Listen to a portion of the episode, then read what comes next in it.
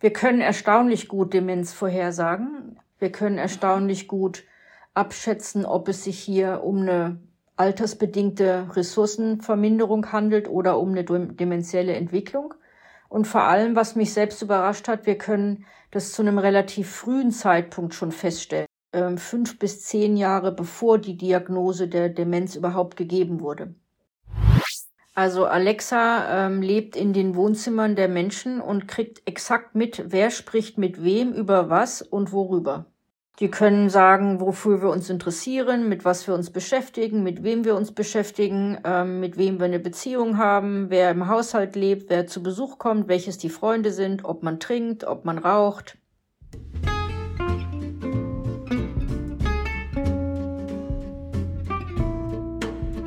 Hallo und zurück bei Science mit Mary. Mann, ich habe dich schon vermisst. Heute geht's weiter mit dem zweiten, also mit der zweiten Folge zum Thema künstliche Intelligenz und zu Besuch ist Dr. Tanja Schulz. Sie ist Professorin für Informatik an der Uni Bremen, an der ich auch studiere, leitet das Cognitive Systems Lab und ist damit äh, auch quasi hands-on KI-Entwicklerin, ja. Das passt natürlich gut zu unserem Kapitel und ihr ahnt es, ähm, deshalb ist sie auch bei uns. Außerdem ist sie auch eine der Hauptorganisatorinnen der Initiative Minds Media Machines und vieles mehr. Also die Liste könnte ich weiterführen, aber wir wollen die Zeit lieber nutzen, um mit Tanja zu sprechen. In dieser Folge soll es vor allem um verschiedene KI-Anwendungen aus Tanjas Team gehen. Und zwar wildes. Haltet euch fest. Was denkt ihr, wenn ich euch sage, dass Tanja und ihr Team Gedachtes aus dem Gehirn verschriftlichen oder versprachlichen können ohne dass die Person etwas laut ausgesprochen hat. Von außen sowas wie Gedanken lesen. Und was denkt ihr, wenn ich euch sage, dass sie nur mit Hilfe von Sprachaufnahmen wie dieser hier Demenz diagnostizieren können? Und was bedeutet das jetzt, ein Schritt weiter gedacht, für alle Menschen, die Alexa im Wohnzimmer stehen haben?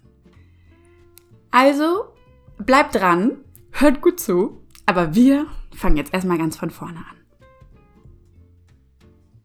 Super. Ähm, Sprachmemo läuft? Jo, bei mir auch. Hallo Tanja, schön, dass du hier bist. Hallo Maria, vielen Dank, dass ich hier sein darf. Magst du uns zuallererst mal erklären, was ist künstliche Intelligenz? Was fasst man da alles mit zusammen? Puh, das ist gar nicht so einfach. Also für mich ist eigentlich die künstliche Intelligenz die technische Nachbildung der menschlichen Intelligenz. Okay das ist für mich das, das Traumziel. Also wenn wir das, wenn wir erreichen könnten, dass wir mit Technik die menschliche Intelligenz nachbilden. Jetzt müsste man natürlich dafür auch erstmal wissen, was ist menschliche Intelligenz. genau. Deshalb tummeln sich auch in diesem Bereich der KI sehr viele Neurowissenschaftler, denn so wie du sagst, ähm, für die Lösung bestimmter Aufgaben ist es tatsächlich wichtig zu wissen, wie es der Mensch tut. Mhm. Aber erstaunlicherweise, und das wird ja auch mit dem Begriff künstliche Intelligenz belegt, gibt es Maschinen, die nicht das menschliche Verhalten nachbilden, sondern äh, mit beispielsweise neuronalen Netzen ähm, eine Leistungsfähigkeit in isolierten Tasks äh, erreichen, die, äh, die, die des Menschen übertrifft. Mhm. Obwohl ja eigentlich die Idee der neuronalen Netze ja schon irgendwie ursprünglich daherkommt, unsere neuronalen Netze nachzubauen ähm, und sich wieder so, sozusagen am Menschen orientiert hat, oder nicht?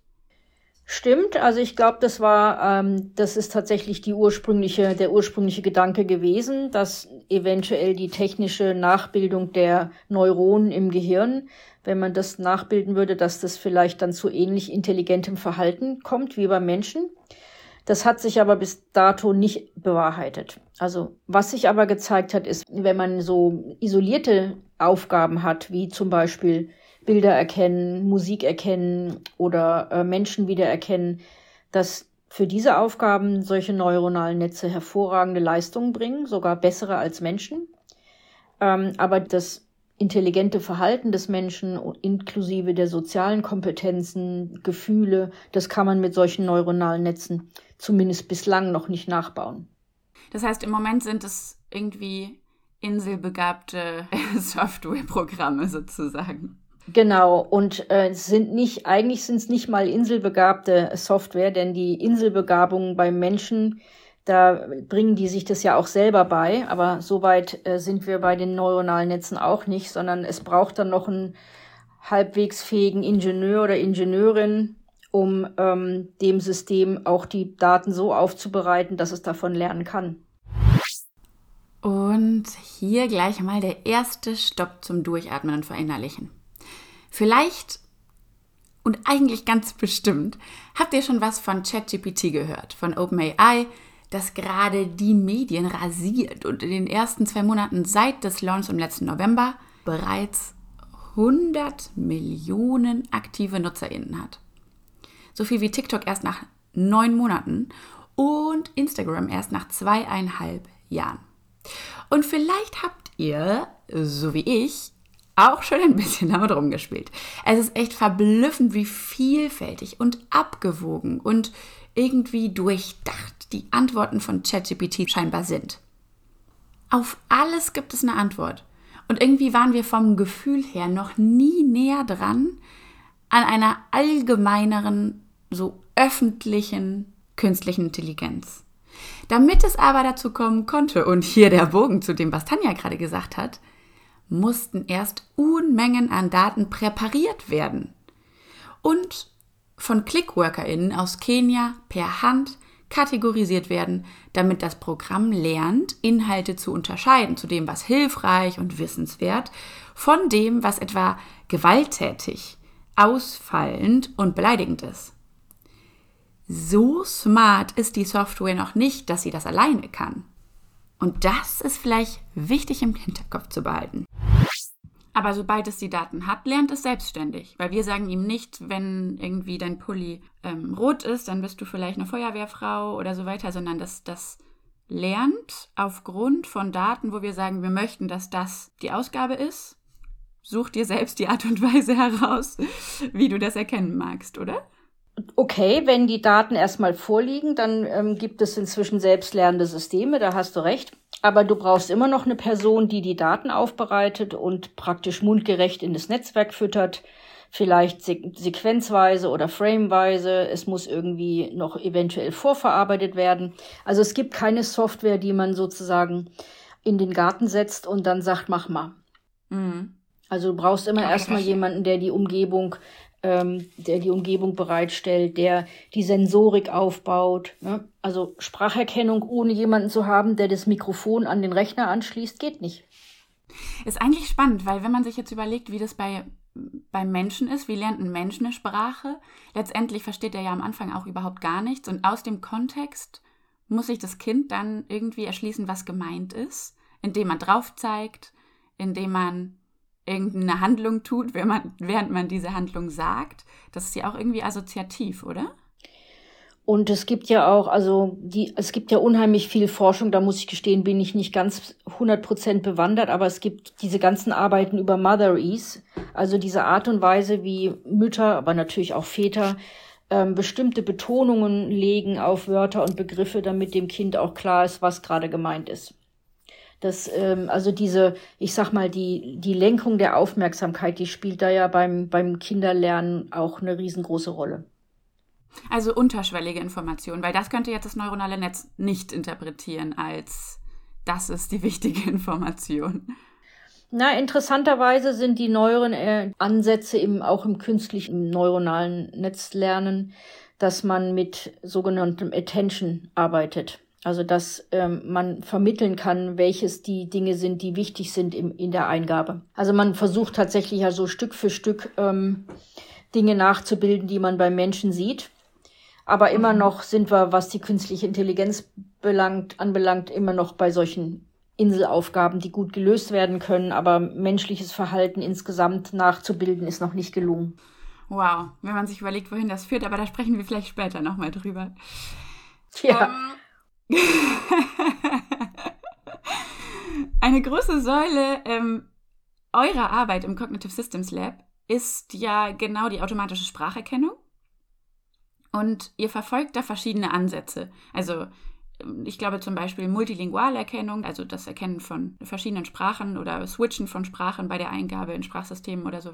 Da seid ihr am Arbeiten.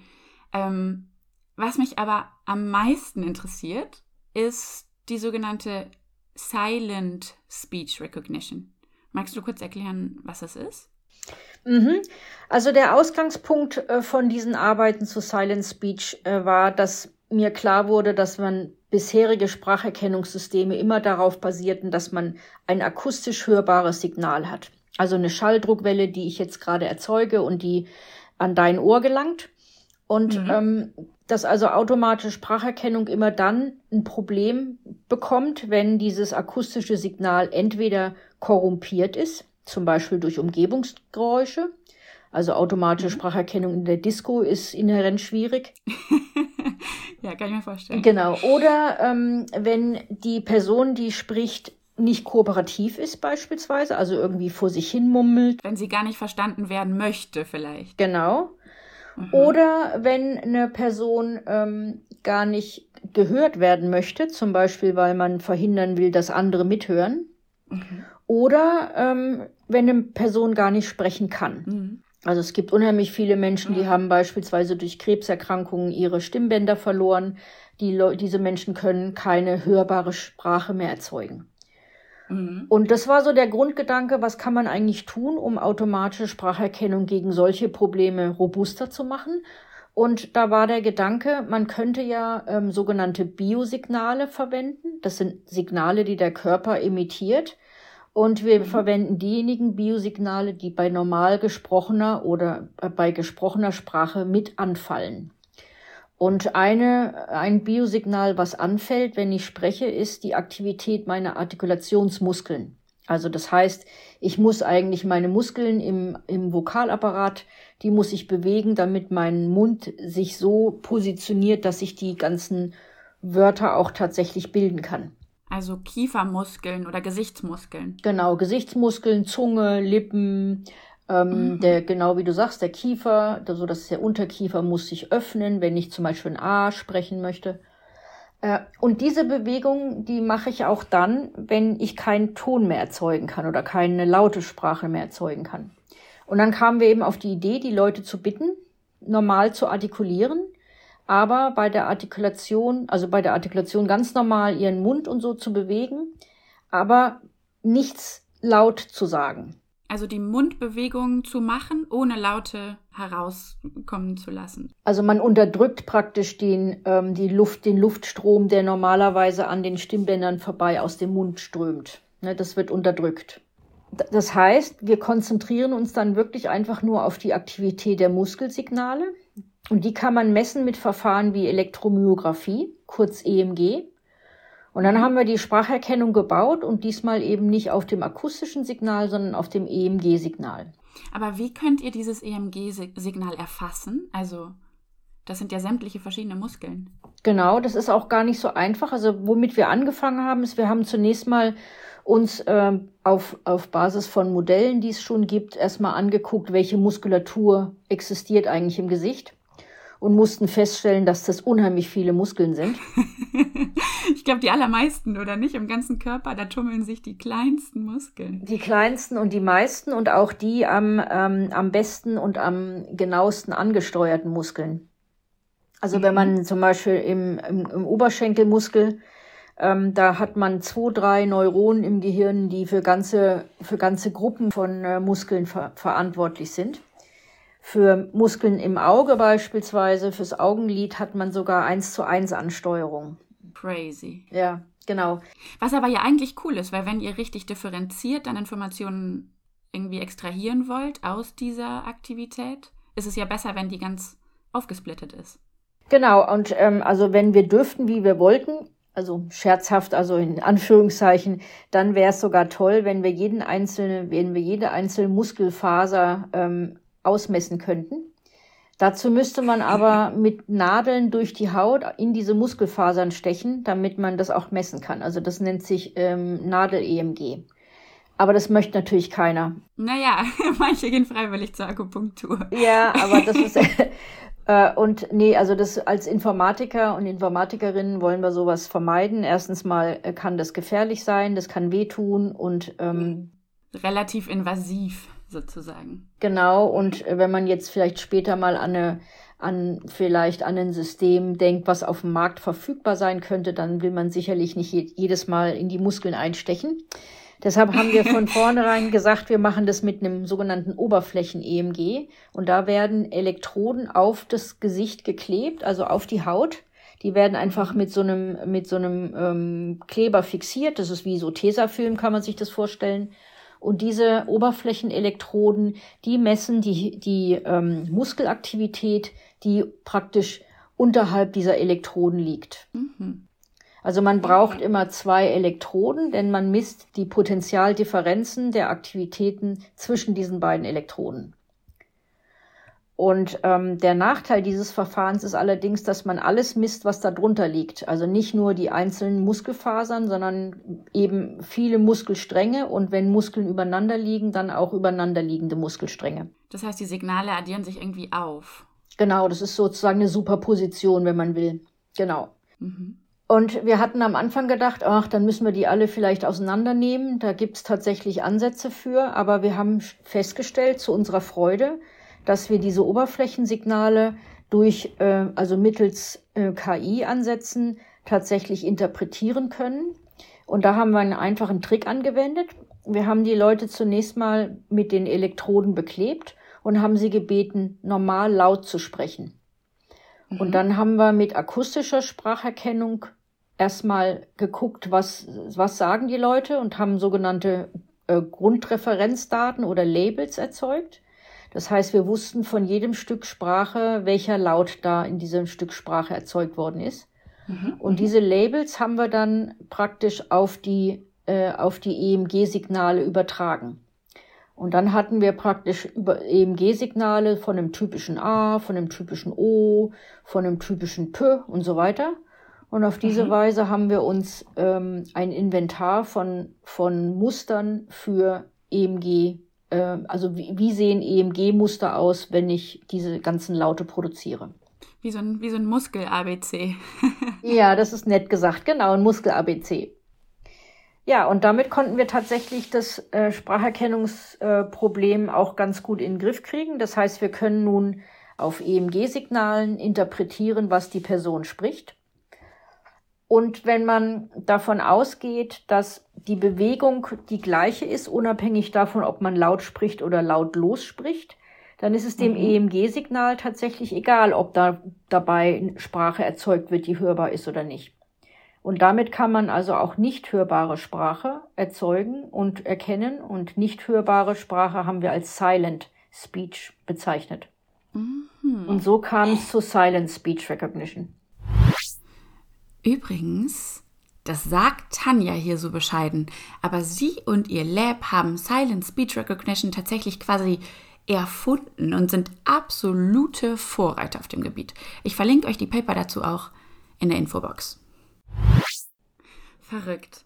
Ich habe auch gesehen, dass ihr das vom Ansatz her auch mit EEG-Daten gemacht habt, also mit ähm, mit Gehirndaten, die ihr währenddessen ausgelesen habt, während eine Person spricht, die dann vielleicht, ich bin mir nicht ganz sicher, aber vielleicht auch die motorische Aktivität quasi kodieren und so auch Vorhersagen treffen konntet, was die Person gerade sagt oder, oder artikuliert zumindest. Genau, das war die, die grundlegende ähm, Idee. Als wir das mit dem EMG hingekriegt hatten, haben wir uns gesagt, naja, so ein Muskel wird ja eigentlich dadurch ähm, erst zur Bewegung gebracht, zur Kontraktion gebracht, indem er von, äh, von Neuronen im Gehirn den, das Signal bekommen hat. Mhm. Das ist das, was du ja vorhin meintest, mit dem Augenlid, das ein Neuron, wo ein Neuron einen Muskel ansteuert oder mit dem Oberschenkelmuskel. Mhm. Genau. Äh, und da hatten wir uns gefragt, ob es sogar möglich wäre, anstelle das Muskelpotentialsignal am Muskel zu messen, das Neurosignal im Gehirn zu messen, was eigentlich erst bewirkt hat, dass der Muskel kontrahiert. Und so mhm. kamen wir dann auf den Gedanken, wäre es vielleicht möglich, in dem Bereich des Gehirns, in dem diese äh, Signale ausgesendet werden, und den nennt man den Motorkortex, mhm. ob es möglich wäre, im Motorkortex mittels EEG, also mittels Elektroenzephalographie, die Hirnaktivitätssignale auszulesen und daraus Spracherkennung zu machen. Krass, also eine Abstraktionsstufe hoch irgendwie. Ja, wenn man so will, genau, also eine Stufe in der, in der Signal, in der Art und Weise, wie Informationen verarbeitet und übertragen wird im Menschen, eins nach oben, also eins näher in die, zur Quelle sozusagen. Genau. ähm, und da haben wir aber tatsächlich, also damit haben wir angefangen vor mittlerweile 15 Jahren. Ich erinnere mich, damals war ich noch an der Carnegie Mellon University und da hatte ich einen sehr engagierten ähm, Doktoranden, der hat sich da dran gesetzt. Und was wir dann lernen mussten, war, dass, ähm, also bei EEG ist es so, da klebt man oder setzt man Elektroden auf die, auf die Kopfhaut. Also im mhm. Prinzip sehen die Elektroden fast genauso aus wie die EMG-Elektroden und die setzt man auf die Kopfhaut. Da muss man dann halt durch die Haare durch und durch den Knochen durch und durch die Haut durch und durch die, durch die Dura durch und dann kommt man, dann kommt man in ein Areal, wo eben diese, ähm, wo die neuronalen Aktivität stattfindet.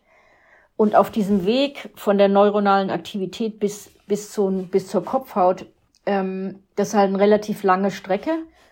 Ist ganz schön viel Rauschen wahrscheinlich. Ganz schön viel Rauschen. Viel Rauschen und vor allem auch viel, äh, also das, was wir vorhin besprochen haben mit der Summation, mit der Superposition, das passiert bei EEG natürlich auch. Das heißt, man mhm. kriegt alles, was unter dieser Elektrode drunter liegt, ähm, von vielen, vielen verschiedenen Arealen.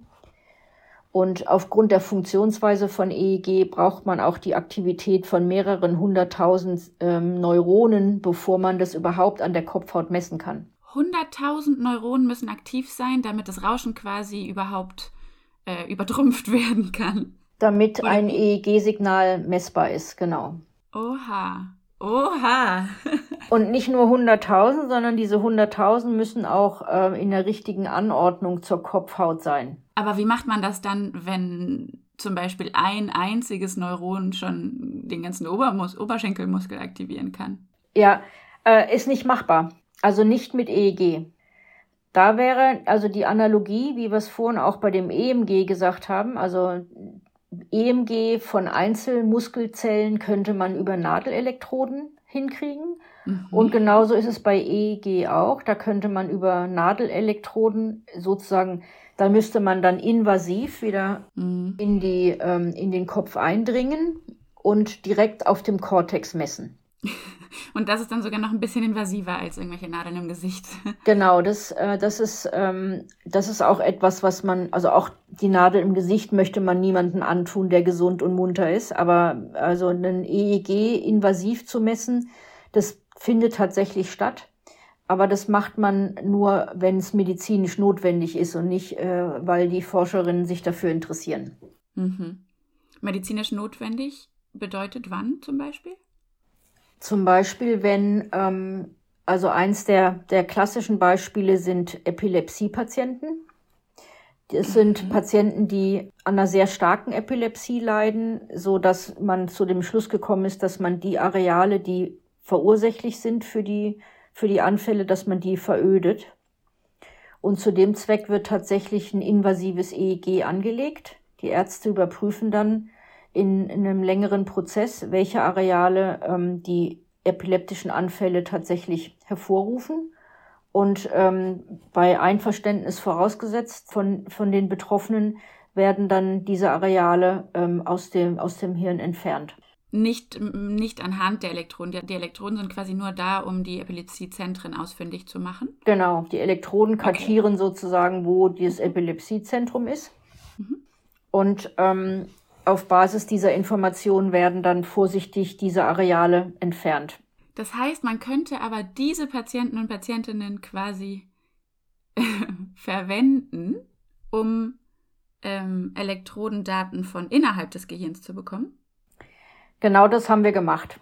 Also wir haben ähm, in längerer Arbeit auch Kontakt aufgebaut mit Arbeitsgruppen aus Amerika, die tatsächlich äh, mit Epilepsie-Patienten arbeiten. Mhm. Und äh, wenn die Patienten sich ähm, bereit erklären, dann geben wir ihnen, dann geben wir ihnen Aufgaben wie beispielsweise Texte vorlesen und lassen sie sprechen und nehmen dann gleichzeitig die, die invasiven EEG auf äh, und das ähm, akustische Signal, was sie dabei erzeugen. Okay, krass. Das heißt, das, was dann das äußerliche EEG nicht schafft, schafft das äh, EEG, das äh, unterm Schädel ist, schon von der Auflösung her. Da braucht man nicht 100.000 Neuronen. Genau, da kann man wesentlich genauer erfassen. Ähm, hier haben wir allerdings die Einschränkung, dass wir die Positionierung der Elektronen, die können wir als Informatiker nicht beeinflussen. Das ist, das ist ja, sind ja medizinische Notwendigkeiten. Das mhm. heißt, wir haben ganz wenige Patienten, wo wir das Glück haben, dass die Elektroden aus medizinischen Gründen da liegen, wo sie für Spracherkennung auch nützlich sind. Oha. Aber bei den Patienten ist es tatsächlich gelungen, ähm, die Hirnaktivität während des Sprechens auszulesen und dann anstelle des akustischen Signals dieses EEG-Signal in das Spracherkennungssystem zu leiten und ähm, damit Spracherkennung zu betreiben. Und jetzt haben wir ja noch mal einen Vorteil. Also vorhin bei EMG hatte ich gesagt, wir brauchen die Artikulationsbewegung, mhm. um, ähm, um EMG, also um Silent Speech zu machen. Bei dem EEG braucht man aber diese Artikulationsbewegung gar nicht. Da reicht es schon, wenn man sich vorstellt, etwas zu sagen. Wirklich, das sind die gleichen Neuronen, die dann aktiviert werden. Das sind die gleichen Neuronen, die aktiviert werden und die Inhibition der Muskelbewegung, die passiert später. Ach so, ah, okay. Das heißt, die Neuronen sagen, hey, beweg mal deinen Mund, aber dann sagt später eine Neurone, nee, der will gar nicht seinen Mund bewegen, der, der denkt sich nur das Wort. Genau.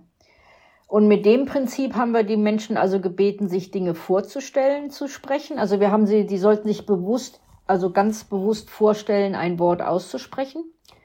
Und mhm. wir haben dann dieses EEG-Signal von dieser vorgestellten Sprache verwendet. Wir nennen es Imagined Speech. Und es ist uns tatsächlich Krass. gelungen, auch diese Imagined Speech ähm, zu erkennen. Stopp, stopp, stopp. Stellt euch die Szene mal bildlich vor. Da sitzt ein Mensch, dem man von außen nicht ansieht, dass er unterhalb seiner Schädeldecke Elektroden hat, äh, die EEG-Signale aufnehmen. Der sitzt einfach da. Es ist mucksmäuschenstill und eine Computerstimme spricht gedachte Worte laut vor. Also hätte ich vor einer halben Stunde gehört, dass das gehen soll, hätte ich gedacht, das kann doch nicht sein, oder? Ich meine, wir wissen es jetzt besser. Tanja hat es uns ja schön aufgedröselt. Und ich finde, man kann den Mechanismus sehr gut nachvollziehen. Wir stellen uns vor zu sprechen, die Neuronen, die dafür benötigt werden, Muskeln anzusteuern, also die Gesichtsmuskeln, die sonst beim Sprechen sich bewegen, werden aktiv. Und vereinfacht gesagt gibt es, wie vorhin, das Muskel-ABC, jetzt halt ein EEG-ABC, sodass wir von den aufgenommenen Signalen dieser Neurone die Sprache entschlüsseln können, ohne dass sie ausgesprochen werden muss. Vom Sinn her logisch, aber von außen betrachtet klingt das doch wie Science Fiction. Und was, wenn wenn man dann irgendwie an einen Satz denkt, aber plötzlich bricht irgendein Gedanke rein und dann denkt man diesen Gedanken. Nehmt ihr das dann auch auf? Also wir haben die Menschen wirklich gebeten, die Aussprache sich sozusagen vorzustellen, denn wir haben ja, wie gesagt, das motorische Zentrum ähm, im Fokus.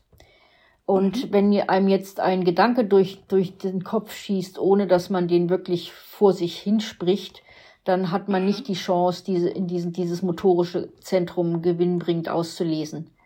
Gibt es eine andere Stelle, an der man das mit Hilfe von Elektroden ausmessen könnte? Gibt es so ein Gedankenzentrum oder so? Also genau, da kommen wir eigentlich an einen guten Punkt. Es ist nämlich erstaunlich, wie wenig wir eigentlich wirklich wissen über die Formulierung von sprachlichen, ähm, von sprachlichen Äußerungen. Also was man auf jeden Fall weiß, ist, dass es sogenannte semantische Netze gibt, in denen also Wortrepräsentationen zu finden sind. Und es gibt auch tatsächlich Neurowissenschaftler, die mit bildgebenden Verfahren ähm, zeigen konnten, welche Areale des Gehirns aufleuchten, bei der, beim Denken an welche Wörter und Begriffe. Okay.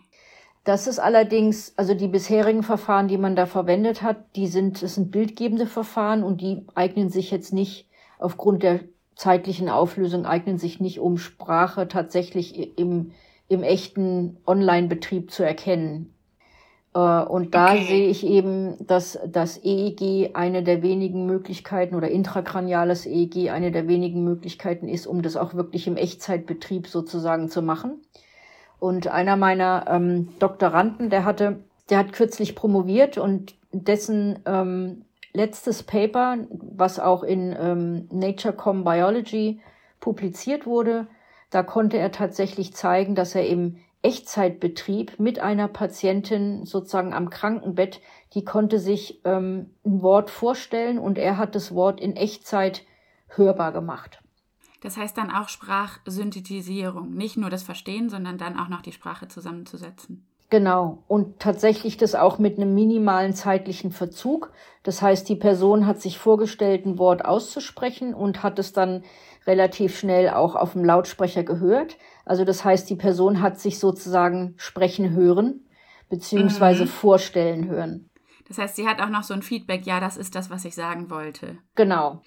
Aber jetzt nochmal, um das festzuhalten, das ist nicht Gedankenlesen, das ist geknüpft an, ähm, ich muss mir vorstellen, das motorisch zu artikulieren, weil einfach nur ein Gedanken, der durch meinen Kopf geht, der ist so diffus, dass der nicht im motorischen Zentrum festgehalten werden kann. Das korrekt. Also so, so sehe ich das auf jeden Fall. Glaubst du, dass es irgendwann möglich sein wird, diffuse Gedanken auf einem, sagen wir mal, intrakranialen EEG festzuhalten?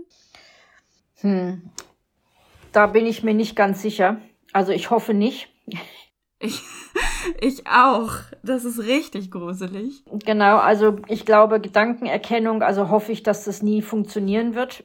Ähm, und wie gesagt, wir haben eigentlich noch viel zu wenig Ahnung darüber, wie Sprache eigentlich im Gehirn formuliert wird. Also zum mhm. einen, wie sie produziert wird, aber der umgekehrte Prozess ist genauso unklar. Also wie äh, wie dekodierst du mit deinem Gehirn sozusagen das, was ich gesagt habe? Das, das, also das Hören und das Sprechen ist beides eigentlich noch, also in der, in der höheren, höheren Ebene recht unklar, wie das funktioniert. Okay, nämlich da, das führt mich eigentlich zur nächsten Frage, die ich auch noch fragen wollte. Geht der Weg auch, äh, also rückwärts, weil im Moment haben wir ja Sprache ausgelesen, könnte ich irgendwann mit, weiß nicht, Elon Musks Vision von irgendwelchen Chips, die man sich einpflanzt, wie, wie der Babelfisch aus Douglas Adams ähm, per Anhalter durch die Galaxis, irgendwie zum Beispiel mir eine Sprache einpflanzen lassen und plötzlich kann ich sie reden. Also der Babelfisch von Douglas Adams ist ja eigentlich noch viel einfacher. Den kann man jetzt schon um, umsetzen, nämlich der Bubblefish von Douglas Adams, der lebt im Ohr. Ne? Den steckt man sich ins ja, Ohr. Ja, das stimmt. Genau. Und ähm, das ist tatsächlich etwas, was sich jetzt schon in der, auch auf dem Markt ähm, etabliert. Es gibt inzwischen Hörgeräte, die eigentlich mal gebaut wurden, um Hör Hörschwierigkeiten zu assistieren. Es gibt aber natürlich auch Kopfhörer, die man ins Ohr stecken kann und die, die haben eigentlich alles, was man benötigt, um Sprachübersetzung zu machen. Das heißt, ein Mikrofon, da wird aufgezeichnet, was, was der Sprecher gesagt hat oder Sprecherin. Das Mikrofonsignal wird dann an ein Spracherkennungssystem geleitet.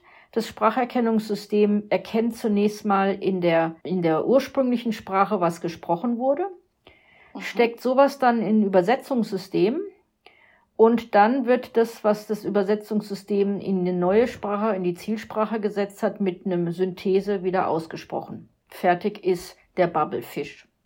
Krass, okay, stimmt. Also der Bubblefish ist das ist quasi so ein Übersetzungssystem. Dafür muss ich aber die Sprache gar nicht selbst verstehen können, sondern der übersetzt es für mich und gibt mir dann das übersetzte Signal wieder zurück. Genau. Stimmt. Der Vergleich hinkt. das ist aber noch nicht ähm, der Chip. Nee, genau. Aber das ist, das ist eigentlich die Idee von Douglas Adams Bubblefish. Ja, stimmt. Man steckt das Ding ins Ohr und egal, ob der Gegenüber Chinesisch oder Deutsch spricht, man bekommt immer die deutsche Variante ins eigene Ohr geleitet. Mhm. Und das gibt's tatsächlich auf dem Markt inzwischen. Krass. Ja. Aber was du meinst, okay, ist eher das, was in Matrix vorkommt. Ne? Man steckt sich einen Chip rein und schwupps kann man einen Helikopter fliegen. genau. Plötzlich habe ich andere Fähigkeiten. Mhm. Das gibt es noch nicht. Das gibt es noch nicht, richtig. Und das stelle ich mir auch tricky vor, denn ähm, also wir wissen ja, dass eigentlich die meisten Tätigkeiten, die wir durchführen im Gehirn, nicht nur in einem kleinen lokalen Gebiet vonstatten gehen, sondern ähm, größere Areale und auch die Kommunikation zwischen vielen Arealen erf erfordert. Also wenn ich mir jetzt mhm. nur irgendwie so einen kleinen Chip irgendwo reinstecke, ähm, dann dürfte das eigentlich nicht funktionieren. Wenn, müsste man eigentlich das, die gesamte Hirnstruktur oder größere, größere Teile der Hirnstruktur umbauen, eventuell, um sowas zu machen. Oder diesen Chip mit allen möglichen Arealen verkabeln. Mm, ja. Also konkret beim Sprachenlernen ist es zum Beispiel so, es gibt äh, interessante Untersuchungen bei, ähm, bei Säuglingen und dann später im Sprachenlernen. Und man hat nachweisen können, also zumindest ist es eine, eine tolle Theorie und ein Nachweis von Pat Cool an der University Washington, die hat mhm. festgestellt, wenn man Sprachen im Säuglingsalter lernt, mehrere Sprachen, dann werden die, die phonetischen Netze, also die man benötigt, um die einzelnen Laute auseinanderzuhalten, das wird ein Netz. Das heißt, nehmen wir mal an, man macht Englisch-Deutsch, dann hat man ein einziges Netz, in dem sind alle deutschen und alle englischen Laute gemeinsam drin repräsentiert. Mhm. Wenn ich später Sprachen lerne, also vielleicht nachdem die beste Zeit, Sprachen zu lernen, rum ist, also später als elf Jahre, dann wird dieses Netz nicht mehr gemeinsam ausgebildet, sondern dann gibt es ein deutsches Netz und ein englisches Netz. Aber es gibt dieses englische Netz. Also ich kann dann trotzdem noch zusätzlich neue Laute dazu lernen, neue Aussprachen. Ja, aber tatsächlich ist es so, dadurch, dass die getrennt sind, sind die nicht so stabil und nicht so zuverlässig und auch vor allem erlauben sie einem nicht ähm, so native zu klingen, also so natürlich sprachlich, wie das ein Muttersprachler mhm. tut. Hört das irgendwann auf, diese Fähigkeit? Die Fähigkeit, Sprachen zu lernen? Die Fähigkeit, neue Laute in mein Repertoire aufzunehmen. Ja, also da vermutet man, dass das äh, im Säuglingsalter passiert ähm, und das oder im Kleinkindalter und das, das geht relativ schnell vorüber und äh, die Fähigkeit, auch semantische und syntaktische Dinge schnell und gut zu lernen, die wird, die nimmt ab elf Jahren ziemlich dramatisch ab. Ich habe in einer anderen Podcast-Folge nämlich mit ähm, dem Neuropharmakologen Michael Koch gesprochen und der hat mir erklärt, da ging es um Cannabinoide, aber ähm, im Kontext von der Pruning-Phase, die auch irgendwie so im jugendlichen Alter passiert, wo dann die Merkmale im Gehirn bleiben, die man bis dahin genutzt hat und die man gebraucht hat und alle anderen oder welche, die man einfach, die sich nicht ausgebildet haben, zurückgebaut werden. Also wo neuronale Verknüpfungen dann einfach nicht mehr ähm, verwendet werden und dann ja zurückgebaut werden, genau. Und im Prinzip ist es ja nichts anderes, als wenn ich noch nie dieses, diesen Laut gehört habe, dann werde ich irgendwann nicht mal mehr die Fähigkeit besitzen, den zu unterscheiden von einem sehr ähnlichen Laut, die für mich in meiner Sprache irgendwie synonym sind. Genau, also die passende Theorie dazu ist eigentlich, also bezüglich des Sprachenlernens, dass man in, im Säuglingsalter im Prinzip Attraktoren lernt. Das heißt, man lernt äh, zu unterscheiden, das, was für die Sprache wichtig ist. Also wenn ich ein A und ein Ä habe, dann lernt man als Säugling schnell diese zwei Dinge zu unterscheiden. Also man hat dann sozusagen einen Referenzvektor für das A und einen für das Ä. Mhm. Wenn eine Sprache aber diese Unterscheidung A und Ä nicht macht, dann ist der Attraktor irgendwo in der Mitte und ist relativ robust. Ob man nur Ä oder A sagt, wird es immer auf einen Attraktor gezogen. Das heißt, wenn man mhm. im Kindes, im, im Säuglingsalter nicht diese, diese Varianz zwischen den Lauten hat, später werden diese Attraktoren nicht mehr auseinandergezogen. Verrückt. Krass. Und jetzt ähm, wollen wir auch immer noch bei Sprache bleiben, aber bei einer anderen Anwendung, die ihr bei euch im Cognitive Systems Lab, ähm, ich weiß nicht, ob am entwickeln seid oder schon entwickelt habt. Beides. Ähm, auch wahnsinnig spannend, äh, nämlich Demenzfrüherkennung anhand von Sprache. das ist das Verrückte. Magst du ein bisschen was dazu sagen? Ja, eigentlich ist das gar nicht verrückt. Ähm, also Demenz ist ja ein, ein Rückgang kognitiver Ressourcen, also auch ein krankheitsbedingter Rückgang kognitiver Ressourcen. Ähm, wir beschäftigen uns vor allem mit den Menschen, die an äh, Alzheimer-Demenz leiden. Das ist die häufigste Form der Demenz. Und ähm, was haben die beiden Dinge miteinander zu tun? Das ist relativ einfach erklärt. Ähm, wenn man spricht und Sprache verwendet und äh, auch eben versucht, Bedeutungen zu übermitteln sprachlich, dann benötigt man dabei kognitive Ressourcen. Also das heißt, es erfordert ein bestimmtes Nachdenken und Produzieren und so weiter. Und wenn mhm. diese kognitiven Ressourcen zurückgehen, dann ist auch ähm, das Sprachverhalten davon betroffen. In der Regel zunächst mal ähm, ähm, die Produktion selbst, das heißt, die, der Sprachfluss ist weniger flüssig, die Geschwindigkeit mhm. ist weniger hoch und es entstehen mehr Dinge wie Hesitationen, sowas wie Ers und Ums. Und in späteren Phasen, wenn die kognitiven Ressourcen noch weiter zurückgehen, dann kommt es zu beispielsweise Wortfindungsstörungen, ne, dass man bestimmte Wörter nicht mehr äh, weiß. Es kommt zu semantischen Vereinfachungen. Es kommt zu syntaktischen äh, Fehlern. Und ähm, das heißt, mit Abnahme der kognitiven Ressourcen nehmen auch die Sprachfähigkeiten deutlich ab. Abnahme der kognitiven Ressourcen bedeutet, ich habe weniger funktionierende Neuronen, die miteinander verbunden sind und die Sachen, die wir vorhin besprochen haben, die wegfallen und dadurch das irgendwie anders passieren muss oder halt irgendwann gar nicht mehr. Genau. Also tatsächlich steht auch am Ende einer Demenz äh, die, die Sprachlosigkeit.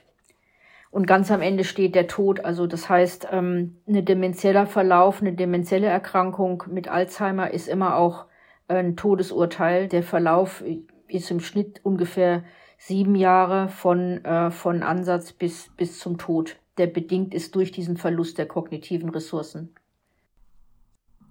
Das ist vielleicht jetzt eine blöde Frage, aber Demenz ist ja eine neurologische Erkrankung und du hast gesagt, die kognitiven Ressourcen gehen zurück. Warum arbeitet ihr dann eigentlich mit Sprache? Warum macht ihr das so? Hat es irgendwelche konkreten Vorteile? Also der Gedanke ist hier, ähm, in der Demenz ist es so, je früher man eine, eine Demenz erkennt, umso mehr Ressourcen sind noch vorhanden. Und je mehr. Ressourcen vorhanden sind, umso mehr kann man noch retten. Das heißt, ähm, man kann durch Training und sekundäre Maßnahmen kann man den Verfall äh, verlangsamen. Und das bedeutet, je früher wir eben wissen, ob jemand eine, eine Demenz entwickelt, umso effektiver sind diese sekundären Maßnahmen. Das heißt, eine Früherkennung von Demenz ist, ist zentral wichtig. Jetzt ist es aber so, dass also so eine Testung für Demenz ist eine relativ zeitaufwendige Sache. In der Regel muss dazu ähm, eine Person in, in ein Krankenhaus oder zum, zum, zum Neurologen. Das heißt, es kostet Zeit für die Menschen, es kostet Zeit für die Ärzte. Und aus diesem Grund wird es nicht regelmäßig oder kann es nicht regelmäßig und häufig angeboten werden. Ähm, Sprache im Gegenzug ist etwas, was man täglich verwendet. Und wenn man also in der häuslichen Umgebung ein Stück Sprache, wenn man sich mit anderen unterhält und das aufzeichnet und analysiert, dann könnte man sozusagen beiläufig und auch in sehr kurzen Abständen fast kontinuierlich ähm, überprüfen, ob die kognitiven Ressourcen abnehmen oder nicht. Mhm. Äh, vorausgesetzt, man weiß, wie diese Person vorher gesprochen hat, oder? Damit man wirklich den Sprachdegenerationsprozess mit messen kann. Ja, das, das ist korrekt, aber selbst wenn man ähm, irgendwann mittendrin anfängt, könnte man in der, in der Relat im relativen Vergleich ja schon was darüber sagen, mhm. ob sich Dinge verändern oder nicht. Genau. Okay. Und das ist natürlich etwas, was ich auch, ähm, was auch ethisch, äh, finde ich, sehr herausfordernd ist. Also zum einen erfordert es nun, dass man Sprache aufzeichnet und praktisch mit, mitzeichnet. Und das mhm. bedeutet natürlich, dass man hier zum einen die Betroffenen ganz klar und transparent mitnehmen muss. Also die, die müssen damit einverstanden sein. Und natürlich auch diejenigen, mit denen die Betroffenen sprechen. Also das heißt, das Umfeld der Betroffenen muss auch einverstanden sein, dass man Sprache aufzeichnet. Mhm. Ja, das ist das Verrückte an Sprache. Sprache ist eigentlich was Alltägliches, aber ja trotzdem sehr Privates. Genau.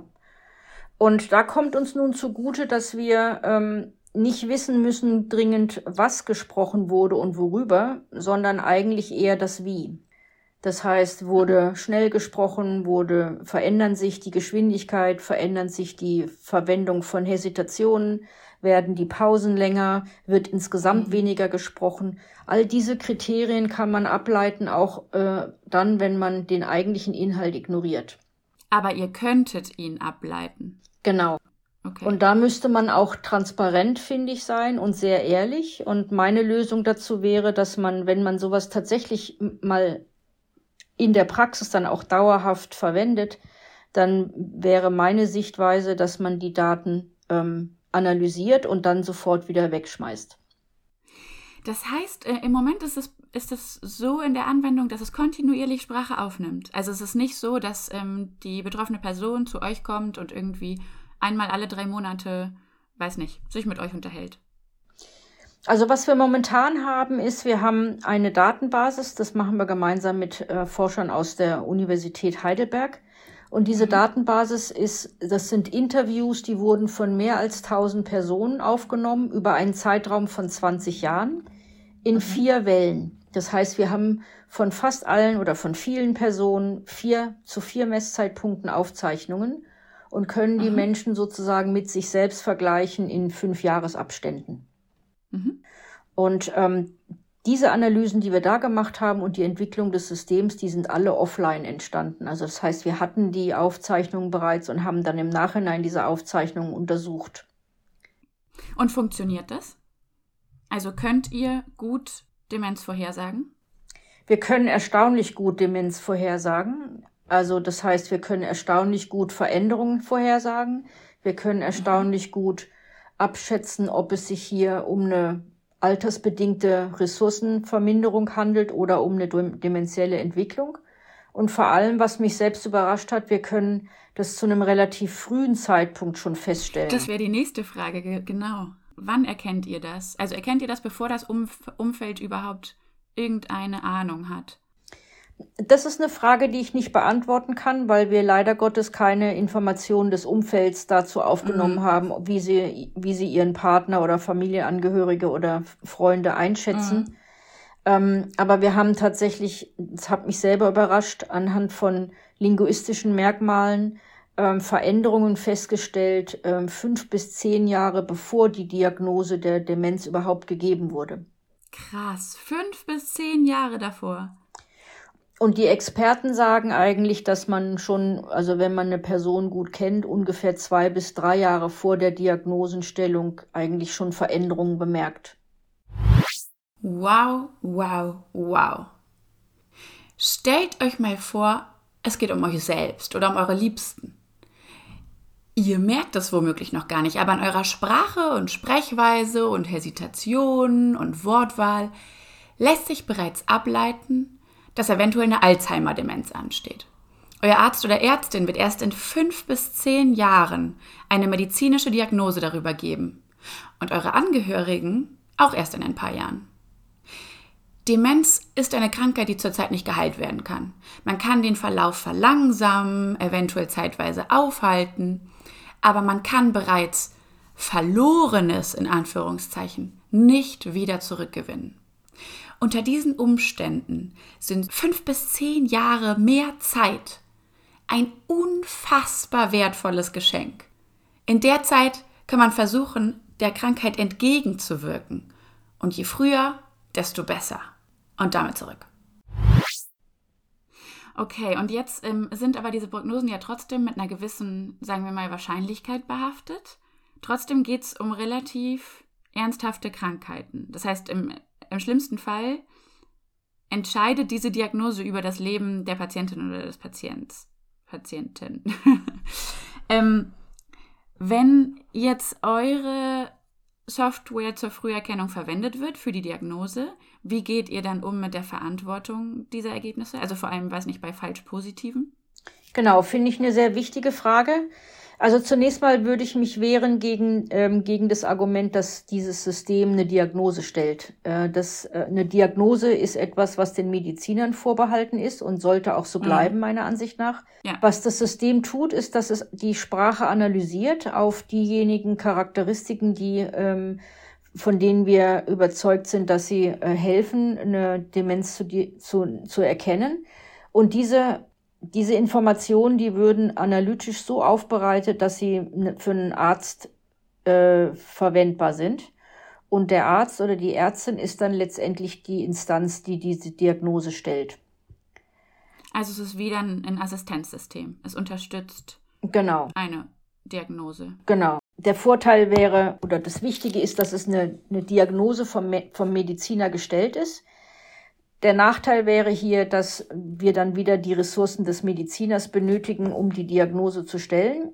Allerdings natürlich durch die, assistiert durch die Analyse, die ja auch mehrere Wochen oder Jahre umfassen kann.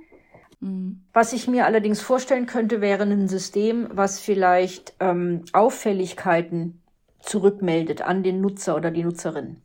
Das heißt, wenn ich mhm. beispielsweise einen, um's mal, um bei dem Ohrbeispiel zu bleiben, wenn ich also ein Hörgerät habe und das Hörgerät hört mich sowieso den ganzen Tag sprechen und jetzt stellt das Hörgerät fest, oh, die Sprache verändert sich, das Vokabular wird kleiner, das stottert nur noch rum, dann könnte ja das Hörgerät mich informieren und sagen, du, da tut sich was.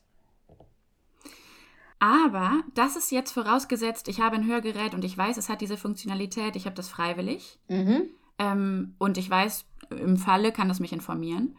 Aber letztendlich kann ja jedes Gerät, das fähig ist, mich irgendwie abzuhören, wollte ich gerade sagen. Es muss ja nicht mal abhören sein. Einfach die Google-Suche oder Alexa irgendwie jedes Gerät, das, mein, das mich sprechen hört, in regelmäßigen Abständen, könnte ja solche Krankheiten dann vorhersagen. Also hätte die Information über extrem, extrem persönliche Daten von mir.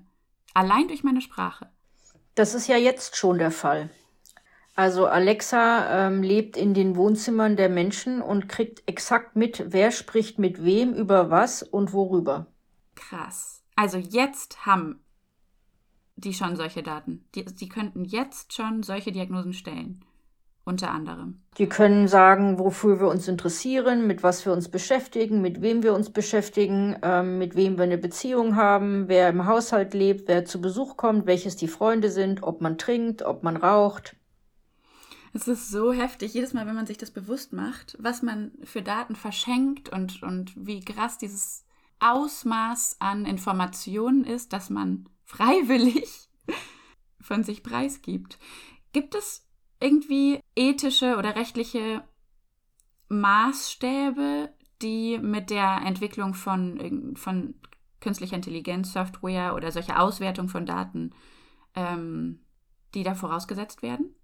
absolut, absolut. Also ähm, e, erstmal muss man unterscheiden, was wird, was wird eigentlich, was wäre die Voraussetzung und was wird wirklich angewendet. Also es gibt ähm, auf breiter Front sehr viele Initiativen. Eine von den vielleicht schlagkräftigen ist die IEEE Ethics in Action. Da gibt es ja die ähm, Ethical äh, Alignments. Ähm, da haben sich also viele, viele Wissenschaftler, renommierte Wissenschaftler zusammengetan und haben ein 600 Seiten Buch produziert, in dem letztendlich beschrieben wird, wie, ähm, wie solche Systeme und auch Datensammlungen eigentlich vorgehen müssten. Also was sind die Prinzipien in der Praxis? Ähm, wie klärt man Menschen so auf, dass sie auch wirklich verstehen, was mit den Daten passiert?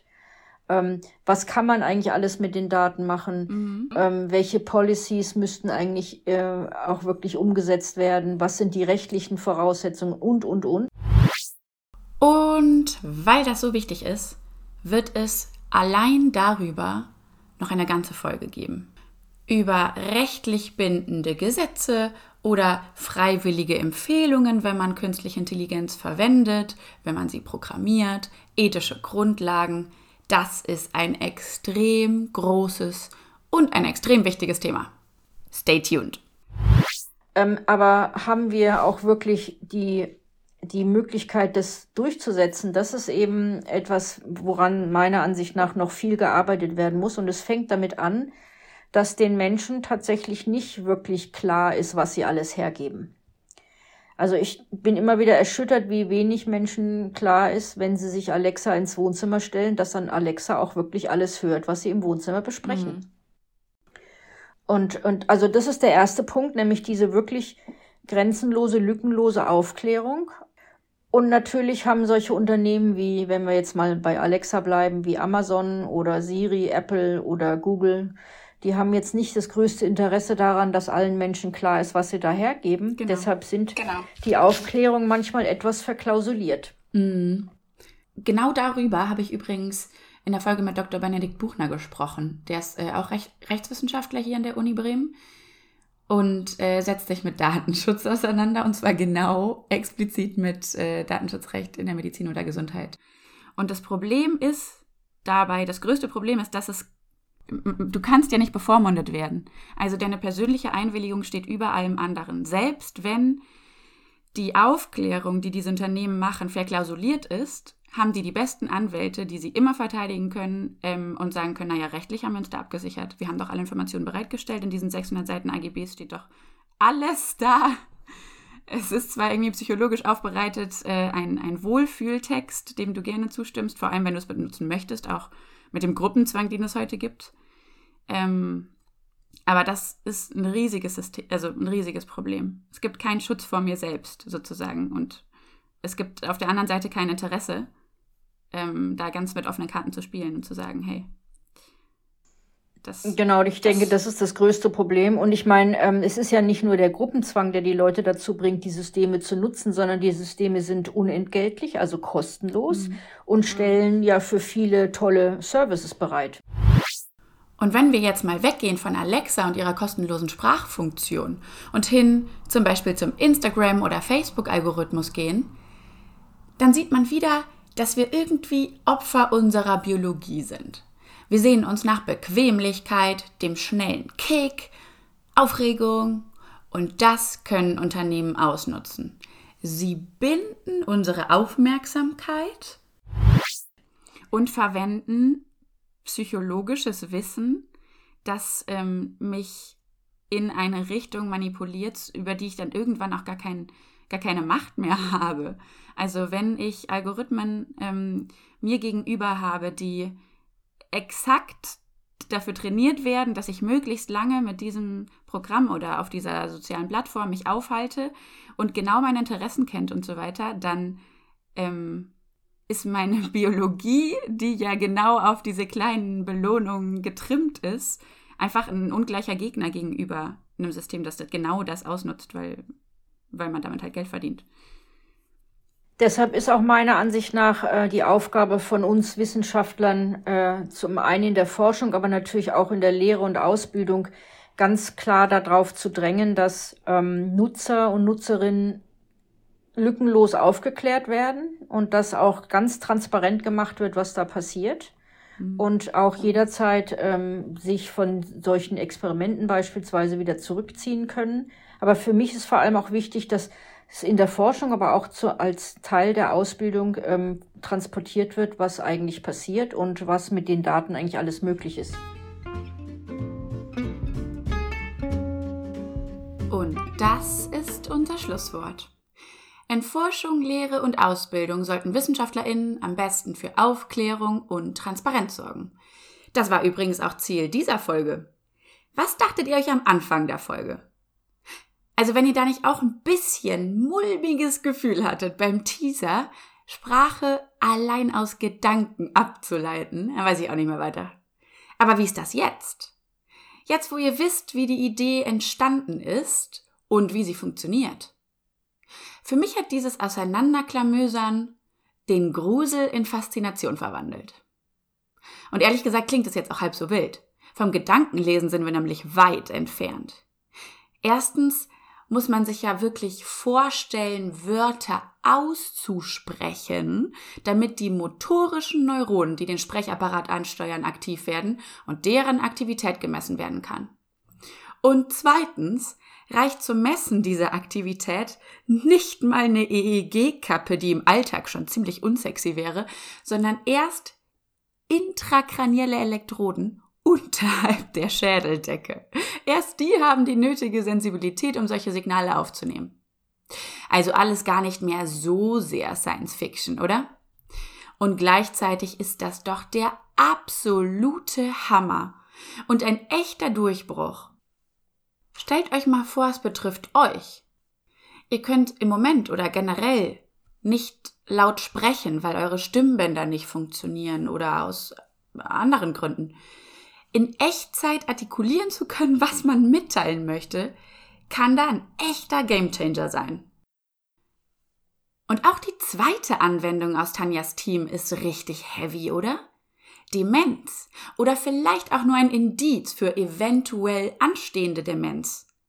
Fünf bis zehn Jahre vor der medizinischen Diagnose zu bekommen, ist richtig, richtig krass. Gleichzeitig bedeutet das aber auch, dass eure Alexas dem in keinster Weise nachstehen. Lass uns das mal ganz klar sagen. Alle Geräte, die regelmäßig Zugriff auf unsere Sprache haben, könnten rein theoretisch Informationen ableiten zu unserem Gesundheitsstatus. Angefangen von Demenz, aber lasst uns das mal weiterspielen. Kognitive Erkrankungen, auch psychologische Erkrankungen, Depressionen, Sucht, wie es uns so im Allgemeinen geht. Und was Tanja ja auch meinte, unseren Bekanntenkreis, ob wir in einer Beziehung sind, wie oft wir Menschen sehen und wenn die, wenn die Menschen da sind, was wir dann mit ihnen besprechen.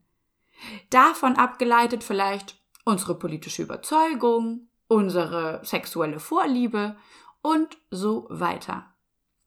Erinnert ihr euch noch an das minderjährige Mädchen, dem Google Schwangerschaftsprodukte angeboten hat, aus der Folge mit Hendrik Schröder? Das ist nämlich jetzt schon Realität. Wir wissen, dass das CSL, das Cognitive Systems Lab, eine verantwortungsvolle und transparente Forschungsinstitution ist, die sich ethischen Grundwerten unterstellt und die Daten vertraulich behandelt. Aber was ist mit Amazons Alexa? Was mit Google? Mich interessiert es brennend und da würde ich jetzt echt mal gerne Mäuschen spielen, welche Daten und Informationen bereits aus unserem täglichen, stündlichen Datenberg ausgewertet werden und wie sie denn wirklich benutzt werden.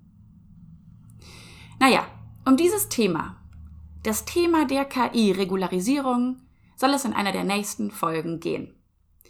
Stay tuned und passt auf, wo ihr überall ein Häkchen hinsetzt. Denn, wie heißt es so schön, wenn eine Dienstleistung kostenlos ist, dann sind vielleicht wir das Produkt. Ansonsten muss ich sagen, dass ich diese Folge persönlich super spannend fand und eigentlich wirklich begeistert davon bin, was mittlerweile alles möglich ist. Vorausgesetzt, wir nutzen die Technik verantwortungsvoll, dann leben wir wirklich in einer Zeit, in der es immer mehr Lösungen gibt, die Unliebsames verhindern oder das Leben anders erleichtern. Und das ist doch wirklich toll. Danke, Tanja, für den Einblick in deine Welt. In der nächsten Folge geht's weiter mit dem Psychologen Dr. Mark Schreiber, mit dem ich darüber sprechen möchte, wie man künstliche Intelligenz mit der menschlichen Intelligenz vergleichen kann. Es wird spannend. Hört rein.